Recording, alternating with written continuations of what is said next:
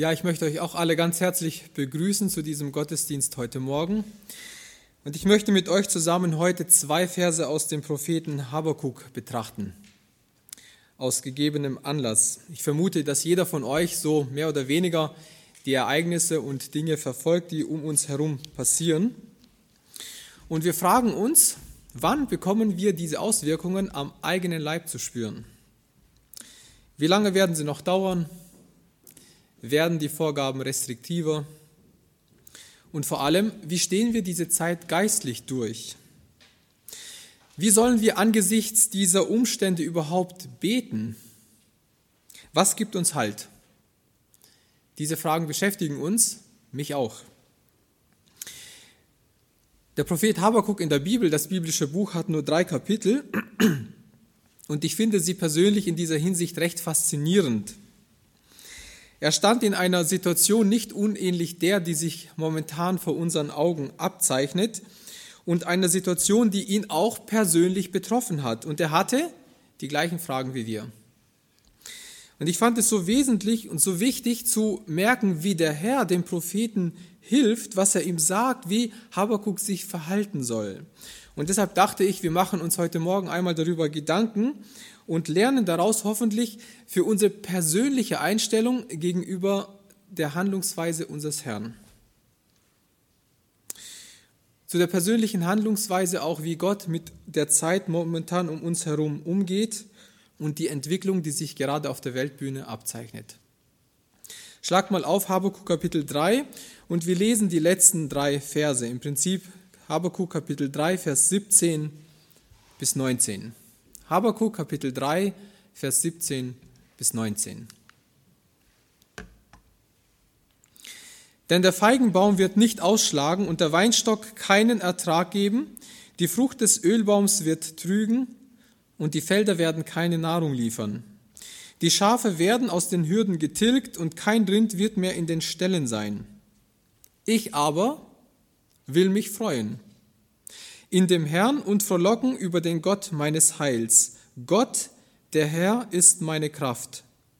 Er macht meine Füße denen der Hirsche gleich und stellt mich auf meine Höhen, dem Vorsänger auf meinen Seiteninstrumenten.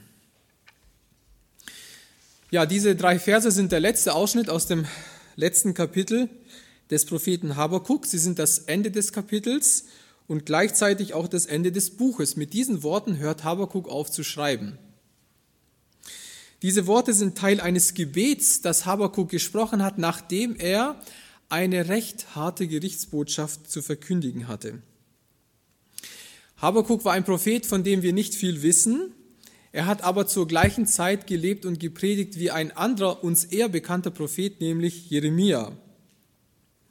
Wenn man dieses Gebet in Kapitel 3 ein bisschen studiert, dann fällt zum ersten auf, 17 von 19 Versen beschreiben schreckliche Ereignisse, die noch kommen sollten, und Habakuk gibt dazu seinen Kommentar. Das zweite, was auffällt, ist, nur zwei Verse, nämlich die letzten beiden, haben keinen negativen Inhalt. Und das ist seltsam, wenn man das ganze Buch im Vergleich dazu gelesen hat. Ja, die letzten zwei Verse sind sogar ein richtiger Kontrast zu all dem, was vorher gesagt worden ist. Diese letzten beiden Verse sind die Quintessenz des ganzen Buches. Und wir wollen sie jetzt einmal auf unser Leben anwenden. Was lernen wir daraus? Was, wozu ermutigen sie uns? Ich denke, aus diesen zwei Versen können wir für, unsere, für unser Leben, für die Situation, in der wir stehen und auch für unsere Gemeinden in denen wir uns befinden, gerade auch für die Zukunft folgende wichtige Aufforderung lernen, nämlich bete Gott in persönlichen Umbruchssituationen an. Bete Gott an, in oder trotz persönlicher Umbruchssituationen. Damit wir diese Herausforderung besser verstehen, die in diesen Versen hier aufgezeichnet ist, führen wir uns zuerst einmal vor Augen, was Habakuk denn eigentlich genau zu verkündigen hatte. Habakuk schaut sich um in seinem Umfeld, im Geschäftsleben, im Privatleben, in der Politik, im Rechtswesen und stellt einige unangenehme Dinge fest. Es herrscht Ungerechtigkeit, das Rechtswesen ist korrupt, die Jugend ist so gewalttätig wie nie zuvor und das Gesetz haftet nur noch auf der Tontafel. Er wendet sich deshalb im Gebet an Gott. Und Gott antwortet auch auf sein Gebet, aber nicht so, wie Habakuk sich das vielleicht vorgestellt hatte. Anstatt einfach Gerechtigkeit herzustellen, wird Gott die Chaldäer herbestellen. Und das bedeutet Krieg, Zerstörung und Tod. Habakuk ist damit nicht zufrieden. Im Gegenteil, in den Versen 12 bis 17 von Kapitel 1 bittet er Gott, lass das Gericht dann wenigstens nicht so hart ausfallen. Gott gibt ihm daraufhin eine äußerst kuriose Antwort. Er sagt Habakuk unter anderem in Kapitel 2, Vers 4, der Gerechte aber wird durch seinen Glauben leben. Im weiteren Verlauf des Buches muss Habakuk dann wieder Gericht ankündigen. Aber diesmal Gericht über die Chaldäer in Kapitel 2, Vers 5 bis 20. Dort sagt er, Gott wird dann auch irgendwann die Chaldäer richten, weil sie erstens auf sich selbst vertrauen, auf die eigene Schlagkraft und zweitens, weil sie gegenüber Israel sehr hart vorgehen werden, viel zu hart. Habakuk sagt, wenn du das mitlesen willst, in Kapitel 2, Vers 5, also direkt nach dem Vers 4, sagt er voraus, und dazu kommt noch, dass der Wein tückisch ist. Der übermütige Mann wird nicht bleiben. Er, der seinen Rachen weit aufgesperrt hat wie das Totenreich und unersättlich ist wie der Tod, dass er alle Völker zu sich sammeln und alle Nationen an sich ziehen will. Wer sich jetzt in der Bibel auskennt, der und hier liest, tückischer Wein, übermütiger Mann, der nicht bleiben wird und so weiter, der merkt, hier deutet Habakuk über 70 Jahre vorher den Sturz von Babylon und des Königs Belsazars an, dessen Geschichte uns in Daniel Kapitel 5 erzählt wird.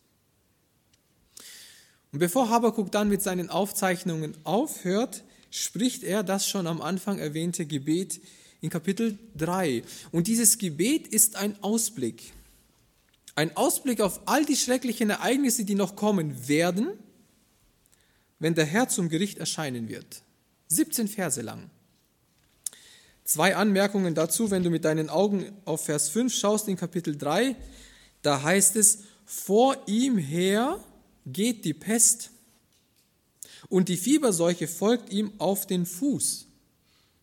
Vor ihm her, also bevor Gott kommt, sozusagen als Vorbote, kommt die Pest. Leben wir vielleicht gerade in dieser Zeit dieser Art von Vorboten? Oder Vers 10, wenn die Berge dich sehen, erzittern sie. Ein Platzregen flutet einher. Der Ozean lässt seine Stimme hören. Hoch gehen seine Wellen. Vers 10 berichtet, wenn ich das auf Deutsch übersetze, von Erdbeben, Überschwemmungen und Tsunamis. Auch davon gab es in den letzten Jahren einige. Mal nur als Beispiel für diejenigen, die jetzt eine Folie sehen. Hier habt ihr auf der Folie mal eine Erdkarte und die ganzen roten Punkte, das sind alles Erdbeben, die nur im letzten Jahr auf dieser Erde passiert sind und die höher waren als Stärke 5. Eine Menge davon. Oder hier auf der nächsten Folie einmal die zehn stärksten oder schlimmsten Tsunamis der letzten 100 Jahre. Ihr seht rechts davon die Opferzahlen, die müsst ihr euch nicht merken, sie sind sehr hoch. Also Habakuk redet von diesen Dingen und dann kommt ganz plötzlich dieser ganz und gar nicht dazu passende Teil seines Gebets. Ich aber will mich freuen in dem Herrn und frohlocken über den Gott meines Heils. Gott, der Herr, ist meine Kraft. Er macht meine Füße denen der Hirsche gleich und stellt mich auf meine Höhen. Ich fand es interessant. Habakuk bittet jetzt am Ende seines Gebetes Gott nicht mehr, Herr, bitte wende das Gericht ab. Herr, schenke eine Wende der Politik zum Besseren. Herr, lass die Gerechtigkeit wieder siegen und die Oberhand gewinnen. Herr, gib deinem Volk einfach nur Gnade. Es sind nicht diese Art von Bitten, die Habakuk am Ende seines Gebetes ausspricht. Wir machen das manchmal so. Wir denken, die Lösung der ganzen Probleme um uns herum liegt darin, dass Gott in die Politik eingreift, oder dass er den Krieg aufhören lässt oder dass er die Gerechtigkeit wiederherstellt oder die Wirtschaft wieder ankurbelt oder dass er meine persönlichen Defizite einfach verpuffen lässt oder keine tödlichen Krankheiten mehr uns zumutet oder sonst Dinge passieren oder eben nicht passieren lässt, die eine äußerliche positive Veränderung bringen eine äußerliche positive Veränderung bringen. Und wenn wir auf das Gebet von Habakuk schauen, merken wir, Habakuk, er macht etwas ganz anderes. Er betet Gott an.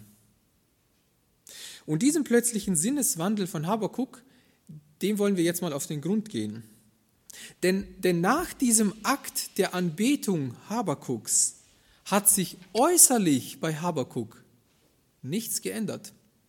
Die ganzen Dinge, die er angesagt hat, die kamen ja erst noch.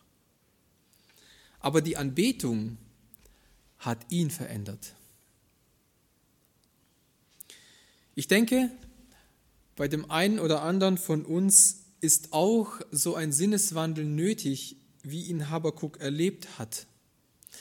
Ein Sinneswandel, der uns befähigt, Gott anzubeten in oder trotz persönlicher Umbruchssituationen. Also, wie, wie kommt Habakuk dazu, seine negative Botschaft mit solch erbaulichen Worten abzuschließen? Und was heißt das, an Gott anbetend festzuhalten? Bestimmt hören mir heute Morgen Menschen zu, die sich in persönlichen Umbruchssituationen befinden. Also wir alle, unsere Gemeindesituationen befinden sich in so einer Umbruchssituation. Und solche Umbruchssituationen werfen Fragen auf, Fragen, die man Gott gerne stellen würde. Also, wann werden die Gottesdienste endlich wieder normal sein? Was auch immer das heißt. Herr, lass das bald der Fall sein. Ich hatte in den letzten vier Monaten vier Unfälle oder zwei Unfälle. Herr, was soll das? Auf meine Bewerbungen kommen lauter Absagen. Herr, wie viele noch? Ich habe gerade ein neues Leben mit dir begonnen. Ich habe mich vor kurzem bekehrt. Herr, was hast du mit mir vor? Ich warte schon so lange auf eine Antwort vom Jobcenter. Herr, wie lange noch? Ich habe mit einem nicht mehr unumkehrbaren körperlichen Defekt zu leben. Herr, willst du mehr Glauben von mir? Oder ich habe eine tödliche Diagnose gestellt bekommen. Herr, was wird mit meinen Kindern und mit meiner Familie? Unser Wunsch ist, Gott möge uns unsere Fragen beantworten, gerade in Zeiten, die so unsicher sind. Habakuk wollte das ebenfalls. Und deshalb stellt er Gott Fragen und Gott antwortet ihm. Das ganze Buch ist so ein Zwiegespräch zwischen Habakuk und Gott. Es ist für uns aufgezeichnet, auch aus dem Grund, weil Habakuk damals genau die gleichen Fragen hatte wie wir heute. Deshalb müssten wir eigentlich nur die Bibel lesen dann finden wir die Antworten, die Gott uns auf diese Fragen gibt. Wisst ihr, das sind in manchen Fällen nicht immer die Antworten, die ich hören will. Aber es sind Antworten, die ich brauche. Die wir als Gemeinde, die wir als Geschwister jetzt brauchen. Also, welche Frage stellt Habakuk und was für eine Antwort bekommt er von Gott für seine persönliche Umbruchssituation? Schlag mal auf, Kapitel 1, Vers 2 bis 4. Habakuk beschwert sich bei Gott, warum er denn zum Beispiel so lange zuschaut und nichts gegen die Ungerechtigkeit unternimmt. Wir lesen, wie lange, o oh Herr, rufe ich schon, ohne dass du hörst. Ich schreie zu dir wegen des Unrechts und du hilfst nicht. Warum lässt du mich Bosheit sehen und schaust dem Unheil zu? Bedrückung und Gewalttat werden vor meinen Augen begangen. Es entsteht Streit und Zank erhebt sich. Warum wird das Gesetz kraftlos und das Recht bricht nicht mehr durch? Denn der Gottlose bedrängt den Gerechten von allen Seiten. Darum kommt das Urteil verkehrt heraus. Das ist Genau die Art von Frage, die uns auch in unserem Herzen bewegt. Wie lange, o oh Herr? Und was ist Gottes Antwort? Als Antwort kündigt Gott ihm das Gericht der Chaldäer an. Wir würden das in Vers 5 bis 11 nachlesen. Und dann reagiert Habakuk so, wie wir auch reagieren würden. Er bittet Gott, Herr, lass das Gericht bitte nicht so hart ausfallen. In ihm kam die gleiche Sorge hoch wie bei uns auch, wenn wir so etwas hören.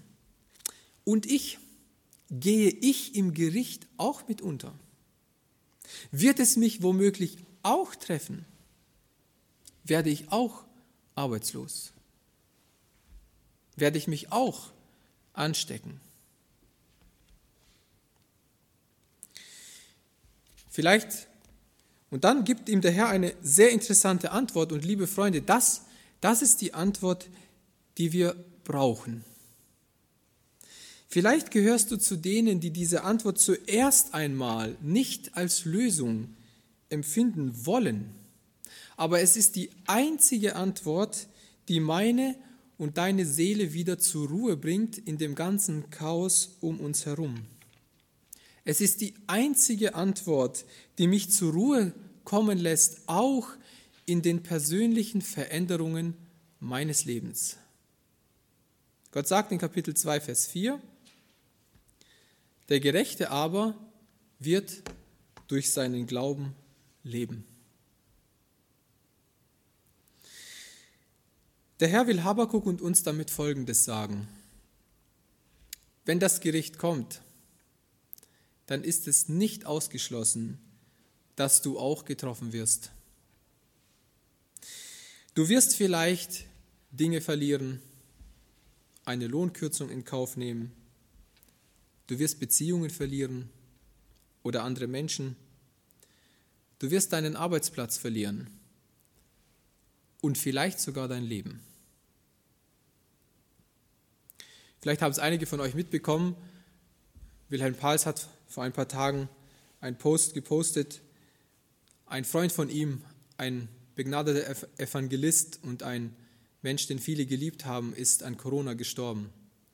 Er hat eine große Familie, eine große Gemeinde und dann war er ganz allein in so einem Altenheim und Pflegeheim und nicht mal seine Frau durfte ihn besuchen. Und das Letzte, was, bevor er seine Augen schloss, waren Leute, die er gesehen hat mit einem Schutzanzug und einer Maske dran. Also so will man nicht sterben. Kann so etwas einem Gerechten passieren? Ja, tatsächlich, es kann. Und dann kommt aber das große Aber. Wilhelm Pals schreibt auch, sein Freund ist im Herrn gestorben, er ist, er ist jetzt in der besseren Welt, er ist jetzt bei Jesus. Das konnte ihm keiner nehmen, auch wenn er so von hier weggehen musste. Und genau das ist das, was Habakuk 2, Vers 4 sagt. Der Gerechte aber wird durch seinen Glauben leben. Das ist das große Aber. Wenn du Jesus vertraust, wenn du Jesus vertraust, dann wirst du auf jeden Fall eines nicht verlieren. Eines bleibt auf jeden Fall bestehen und das ist die Beziehung zu ihm. Die bleibt. Das ist der Grund, warum Habakuk seine Aufzeichnungen so voller Freude abschließt. Deshalb ruft er in Kapitel 3, Vers 18, ich aber will mich freuen und frohlocken über den Gott meines Heils. Es ist der Gott meines Heils in erster Linie und nicht zuerst der Gott der guten Umstände. Der Schreiber des Hebräerbriefes zitiert genau diesen Vers im Neuen Testament in Hebräer Kapitel 10, Vers 38, um dir und mir als Kind Gottes diesen Sachverhalt deutlich zu machen. Und dort betont er, wie wichtig es ist, in Not und in Prüfungen durchzuhalten, treu zu bleiben. Es heißt dort, der Gerechte aber wird aus Glauben leben, Zitat Habakuk, doch Zitat, wenn er feige zurückweicht, so wird meine Seele kein Wohlgefallen an ihm haben. Also mit anderen Worten, es kommt nicht nur darauf an, dass du glaubst, also dass du irgendwie glaubst, sondern dass du beständig glaubst, dass du im Glauben dranbleibst, dass du durchhältst. So wie ein Marathonläufer nicht aufgibt, bis er am Ziel ist. Ich habe gestern mit einer Person gesprochen, die so einen Marathon oder was, einen Halbmarathon gelaufen hat und die gesagt hat, ich wollte es unter zwei Stunden schaffen und 45 Sekunden unter zwei Stunden hat er die Ziellinie überrannt. Er ist dran geblieben, beständig gelaufen. Oder so wie ein Bergsteiger, der unbedingt den Gipfel erreichen will, der gibt nicht auf, wenn er an einer Stelle ist, an der es scheinbar nicht mehr weitergeht. Genau so, genau das sollte deinen und meinen Glauben auszeichnen. Wisst ihr, es geht in erster Linie nicht darum, an wohlformulierten Lehrsätzen festzuhalten oder an dogmatischen Richtigkeiten, sondern darum, dass wir uns an eine Person klammern, und diese Person heißt Jesus Christus. Lieber Freund, lieber Zuhörer, der du vielleicht gerade in so einer lebensverändernden Umbruchssituation stehst, mit Ängsten, mit Fragen oder auch mit einem gewissen Chaos, das gerade um dich herum herrscht, und der du dein Vertrauen vielleicht noch nicht auf Jesus Christus gesetzt hast. Du stellst dir auch die Frage, wie wie soll ich leben? Wie komme ich durch? Wie soll ich dahin durchkommen? Was, wer gibt mir Halt? Wer lässt meine Seele zur Ruhe kommen? Hör nochmal Habakuk 2, Vers 4. Der Gerechte aber wird durch seinen Glauben leben. Du wirst leben. Du wirst leben durch den Glauben an Jesus Christus. Deine persönliche Umbruchssituation ist so ein Moment, den Gott gebraucht, um deine Aufmerksamkeit auf ihn zu lenken, dich zu ihm zu ziehen. Lass dich ziehen. Setze dein Vertrauen auf Jesus. Und wenn wir uns jetzt fragen, was ist denn die Substanz dieses Glaubens? Was ist der Glaube im Kern? Liebe Geschwister, die wir Jesus schon folgen und diejenigen unter uns, die gerade auch durch das Reden Gottes herausgefordert sind, erst einmal grundsätzlich Ja zu ihm zu sagen.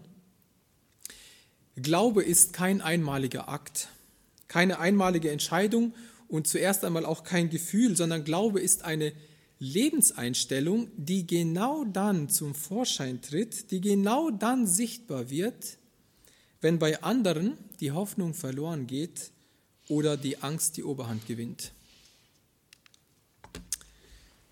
Ich habe gedacht, wie könnte ich das vergleichen? Ich habe gedacht, der Glaube ist so wie eine Nuss. Diese Nuss, wir wissen nicht, was in der Nuss ist. Erst dann, wenn wir die Nuss aufbrechen und dann reinschauen, merken wir, ob die Frucht da drinnen gut ist oder ob sie verkrümelt ist oder was auch immer dort rauskommt. Der Glaube ist so wie eine Nuss, die dann zum Vorschein kommt, wenn die harte Schale der guten Umstände zerbröckelt oder zerbrochen wird. Was findet Gott dann bei dir? Findet er eine gute Glaubensnuss? Findet er Frucht? Oder findet er Unzufriedenheit mit Gottes Führung, zerkrümelte Reste, egoistische Wünsche, Angst? Von außen kann man das vorher erst einmal nicht wirklich einschätzen, was in so einer Person drin ist. Aber wenn die Schale zerbrochen ist, dann sieht man das. Und ich denke, Corona ist unter anderem auch so eine Art Nussknacker Gottes. Für die harte Schale unserer persönlichen Umstände, um ans Licht kommen zu lassen, was wirklich in unserem Herzen ist. Und wisst ihr, das ist gut so. Das ist notwendig so. Vor einiger Zeit hat mir eine Person erzählt, vor zwei Wochen hätte ich mich noch nicht neben dich stellen können, weil ich Angst hatte, angesteckt zu werden und zu sterben und ewig verloren zu gehen. Das war meine eigentliche Angst. Aber jetzt, nachdem Gott mich zu sich gezogen hat, halte ich mich zwar schon auch an die Hygienevorschriften, aber die Angst vor dem Tod ist nicht mehr so prägend, ist nicht mehr prägend für meinen Umgang mit der Situation. Corona ist so ein Nussknacker Gottes für den wirklichen Kern unseres Vertrauens. Jetzt beginnt bei vielen von uns die harte Schale der guten Umstände langsam Risse zu bekommen. Welchen Glauben findet Gott bei dir? Den Glauben an Mundschutz, Masken, Abstände, Angst und das Bruttoinlandsprodukt? Oder die Anbetung Gottes, das tiefe Vertrauen in sein Handeln mit dir und der Welt trotz der Umstände um uns herum? Zurück zu Habakuk. Habakuk hat verstanden, Habakuk versteht, hinter den Chaldäern steht Gott. Wenn du Gott vertraust, dann weißt du auch, hinter allem, was passiert, steht Gott und er hat alles unter Kontrolle. So wie auf, dem, auf deinem Bildschirm, auf deinem Smartphone das Räderwerk so wie hinter dem Bildschirm auf deinem Smartphone das Räderwerk der Elektronik steht und der Bildschirm nur das anzeigt, was die Elektronik von hinten dahin schickt. Genau so wird auf dem Weltmonitor heute nur das passieren, was Gott zulässt. Oder darf ich sagen, was Gott aus dem Räderwerk der Ewigkeit dahin schickt? Habakuk versteht plötzlich, hinter dem ganzen Durcheinander seiner Zeit, der Politik, der Gesellschaft steht die Hand Gottes. Genauso wie wir wissen, hinter den Gewitterwolken scheint die Sonne. Also das Gewitter ist nicht der Schluss. Und das ist der Grund, warum er hier mit Anbetung reagiert. Zwei Situationen eine haben wir mit meiner Frau persönlich erlebt. Ich habe das Beispiel schon mal erzählt. 2010 wollten wir in die Ukraine fliegen, Urlaub. Und dann aus irgendwelchen Gründen, wir können es bis heute nicht nachvollziehen, stand, saßen wir am falschen Gate und haben unseren Flug verpasst. Die Tickets konnten wir nicht umtauschen, der Flug war teuer. Pech. Wir haben Gnade erlebt und es gab tatsächlich jemanden, der uns dann diesen Flug gezahlt hat. Aber wir standen vor der Herausforderung, an Gott festzuhalten, trotz einer negativen Erfahrung deren Sinn wir bis heute nicht finden können. Oder ein anderes Beispiel, ein Bekannter auch von uns, der äh, war nach einer Jugendferienbibelschulwoche, wollte er nach Rumänien fahren mit seinem Auto, wollte dort auf einer Freizeit dem Herrn dienen und er fährt los und es fährt ihm jemand rein. Warum? Es war schön, dass er das locker nehmen konnte und gesagt hat, Gott, Gott weiß, warum er das zugelassen hat. Ich will mir darum jetzt keinen Kopf machen. Er vertraute seinem himmlischen Vater trotz einer persönlich negativen Erfahrung.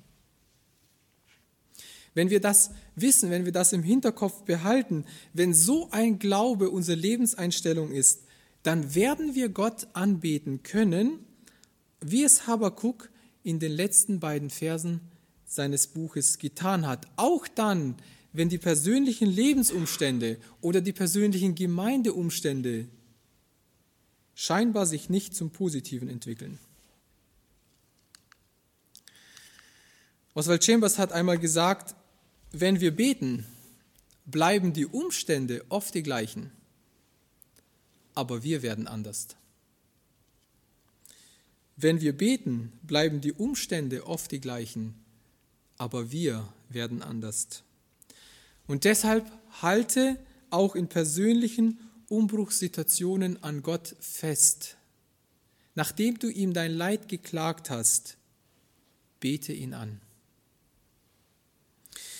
Ich habe jetzt noch ein paar Beispiele aus der Bibel ausgesucht, die genau das zeigen, wie in persönlichen Umbruchssituationen und trotz verändernder Umstände Männer an Gott festgehalten haben und mit Anbetung reagiert haben. Die erste Person ist Hiob, aber dazu werde ich nichts sagen. In den letzten Wochen gab es dazu einige Predigten hier, die könnt ihr gerne nachschauen, aber er gehört auf diese Liste unbedingt mit dazu. Ein zweites Beispiel ist David. Gott lässt das Kind, das er im Ehebruch mit Bathseba gezeugt hat, so krank werden, dass es sterben würde. Tagelang fastet David. Er bemüht sich, Gottes Gunst für das Leben des Kindes zu erbitten. Umsonst. Und dann stirbt das Kind. Und wenn du schnell bist und 2 Samuel Kapitel 12, Vers 20 aufschlägst, dann liest du, wie David in dieser Situation reagiert hat. 2. Samuel Vers, Kapitel 12, Vers 20. Wie reagiert David? Hat er es auf den Tisch geklopft? Nimmt er sich eine Auszeit von der Gemeinde? Hatte er zu wenig Glauben? Da erhob sich David von der Erde, wusch und salbte sich und zog andere Kleider an und ging in das Haus des Herrn und betete an. David geht also in das Haus des Herrn. Er sucht die Gemeinschaft mit Gott. Er geht in die Gemeinde, wenn ich das mal übertragen darf, und er betet Gott an. Wenn man dann das weitere Ergehen Davids in der Bibel verfolgt, stellt man fest, ab diesem Zeitpunkt ging es nur noch abwärts. Obwohl David Gott in dieser persönlichen Umbruchssituation angebetet hat, ging in seinem persönlichen Leben nichts mehr wirklich glatt. Sein Sohn Amnon vergewaltigt seine Tochter. Sein anderer Sohn Absalom bringt Amnon um. Absalom flieht und versucht später seinen Vater, also David, zu stürzen. David muss fliehen. Absalom wird ermordet und so weiter. Man liest sich von einem Unglück zum nächsten. Die Frage ist, wie endet Davids Leben? Verbittert, mit Groll gegen Gott im Herzen. Wenn ihr das in 2 Samuel 23 nachlest, werdet ihr merken, wir stehen dort vor einem tiefgläubigen Mann, der fest auf den Herrn vertraut und bis zum letzten Atemzug Gott sein Leben widmet. David hält an Gott fest bis zum Ende. Das ist gelebte Anbetung. Oder ein Beispiel für die Jüngeren unter uns eine Episode aus Jeremias Leben. Er war der Zeitgenosse Habakuks. Ohne dass Jeremia es will oder dass er Gott darum bittet, klärt Gott für ihn die Frage Nummer zwei. Ich lese Jeremia Kapitel 1, Vers 2, 1 und 2. Jeremia Kapitel 16, Vers 1 und 2. Da heißt es, und das Wort des Herrn erging an mich folgendermaßen, schreibt Jeremia, du sollst dir keine Frau nehmen und weder Söhne noch Töchter haben an diesem Ort. Um es mit einem Titel eines Ehekurses auszudrücken, es gab für Jeremia nie Ten Great Dates. Gott begründet zwar in den nächsten Versen, warum er das Jeremia zumutet, aber wir müssen uns einmal in ihn hineinversetzen. Jeremia war zu diesem Zeitpunkt so zwischen 20 und 25 Jahre alt, im besten Alter und jetzt nicht heiraten zu dürfen. Wie reagiert Jeremia? Kündigt er den Prophetendienst?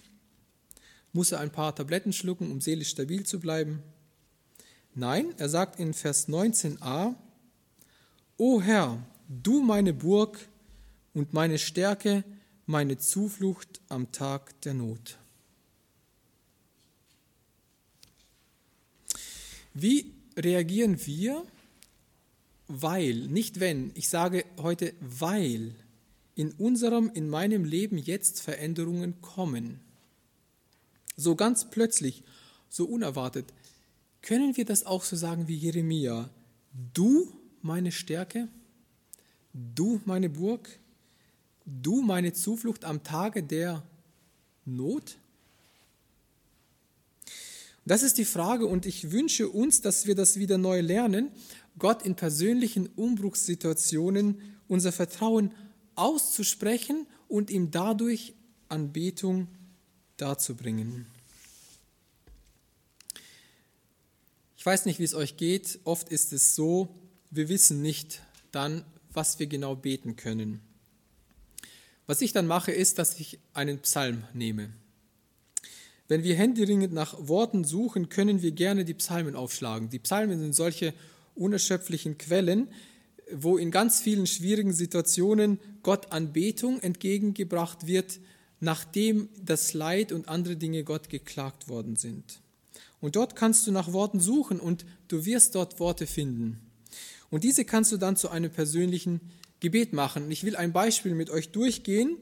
Wenn du also wieder mal in so eine persönliche Umbruchssituation kommst und Gott anbeten willst, dann nimm doch mal Psalm 118, Vers 10 bis 19 als Grundlage. Du kannst das mal aufschlagen. Psalm 118, Vers 10 bis 19. Ich werde daraus nur zitieren, aber das ist so die Stelle, auf die ich mich beziehe.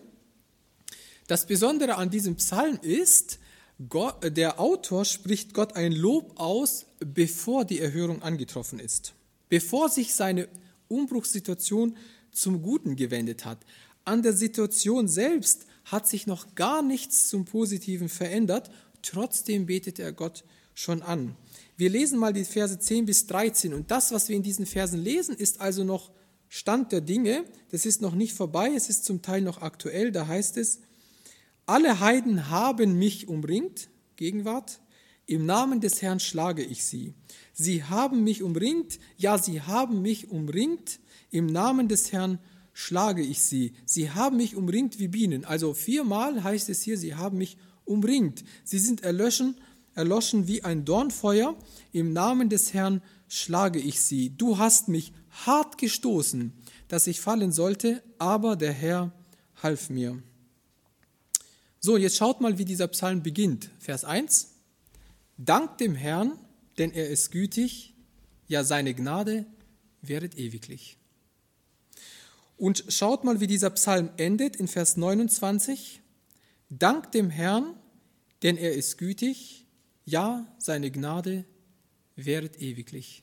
Das ist die Klammer. Und ganz interessant ist, was in der Mitte steht, Vers 17. Ich werde nicht sterben, sondern leben und die Taten des Herrn verkündigen. Wir machen das meistens anders, wenn wir in Notsituationen zu Gott beten, dann oft in dieser Reihenfolge. Erstens Klage und um Hilfe beten. Zweitens Gott greift ein. Drittens Gott loben und danken. In den Psalmen finden wir nicht selten eine ganz andere Reihenfolge. Erst einmal Gott loben und danken. Zweitens Gott greift ein. Und drittens Gottes Herrschaft verkündigen. Oder denken wir mal an einen der dramatischsten Momente in Gideons Leben, wenn du noch das Richterbuch parallel suchen willst. Gideon steht mit 300 Mann gegen 150.000 Midianiter, die es nach sieben Jahren Unterdrückung zu vertreiben galt. Und in der Nacht vor der Schlacht schleicht er sich mit seinem Diener äh, zu den Feinden, macht gefährliche Spionagearbeit. Zwei Wachleute der Feinde unterhalten sich über einen Traum dieser beiden. Und ähm, Gideon hört dann, was er geträumt hat. Und dann heißt es in Richter 7, Vers 15, als nun Gideon die Erzählung des Traumes und seine Auslegung hörte, da betete er an und kehrte in das Lager Israels zurück und sprach, macht euch auf, denn der Herr hat das Lager der Medianiter in eure Hand gegeben. Gideon hört also die Deutung dieses Traumes, dann betet er an und dann erst geht er zum Angriff auf die Medianiter über. Er betet Gott an vor dem Krieg, vor dem Sieg, als Antwort auf Gottes Offenbarung, Liebe Freunde, er betet Gott an als Antwort auf die Offenbarung aus seinem Wort. Als Antwort auf Gottes Wort. Und das ist genau das, was wir heute auch haben. Wir haben Gottes Wort. Wir haben seine Offenbarung. Und das ist der Grund, warum wir heute auch auf, Grund, auf dieser Grundlage Gott in persönlichen Umbruchssituationen anbeten können, an ihm festhalten können, ihm unser Vertrauen aussprechen können, bevor er handelt, weil wir auch sein Wort kennen.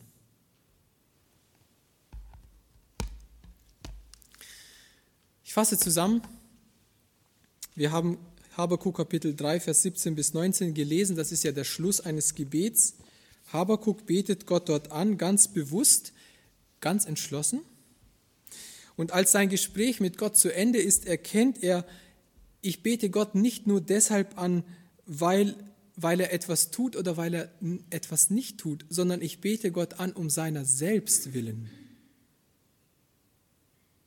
Wenn du und ich beten, können wir unser Gebet auch mit dieser Einstellung abschließen, mit einer Anbetung Gottes, auch dann, wenn in unserem Leben sich Dinge gerade am Verändern sind, trotz dem, dass es Chaos und Kollaps um uns herum droht.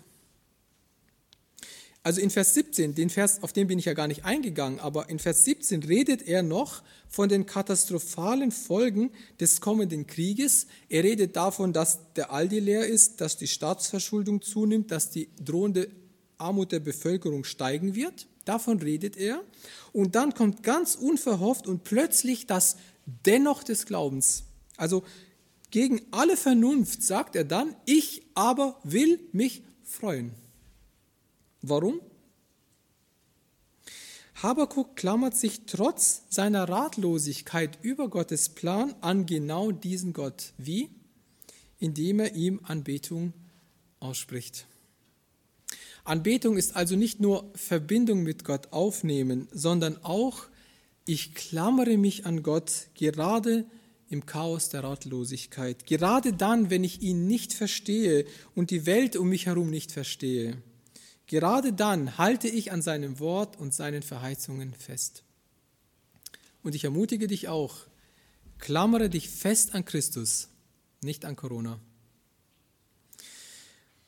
Und ich hoffe, wir merken, wie aktuell Gottes Wort ist. Habakuk hat da, hatte damals genau dieselben Herausforderungen und Probleme, wie wir sie heute auch haben. Also die Bibel berichtet von echten Problemen, von echtem Chaos, von echten politischen Sackgassen, in denen Israel damals stand, von einem echten Kollaps der Wirtschaft in Israel. Aber, aber Gottes Wort bleibt dabei nicht stehen. Es zeigt uns auch den Ausweg. Es zeigt uns das Seil, an das wir uns klammern können. Es zeigt uns den Helikopter, der uns aus dieser Notlage herausfliegt. Es ist das Heil, welches in Jesus Christus seinen Anker hat. Und liebe Freunde, über was hat Habakuk, sich also gefreut? Warum hat er Gott angebetet? Er freute sich über das Heil. Dafür hat er Gott angebetet. Das war der Punkt, der in Habakkuk groß geworden ist. Dieses Heil, diese Erlösung, die Ewigkeit in Jesus ist damals nicht zusammengebrochen und dieses Heil bricht auch heute nicht zusammen, weil es in unserem unveränderlichen Gott verankert ist und dort ist es fest. Deshalb kann ich mich freuen über dieses Heil, das ich in Jesus habe. Das bleibt. Und das motiviert mich, Gott anzubeten. Und ich will euch ermutigen, das jetzt zu tun.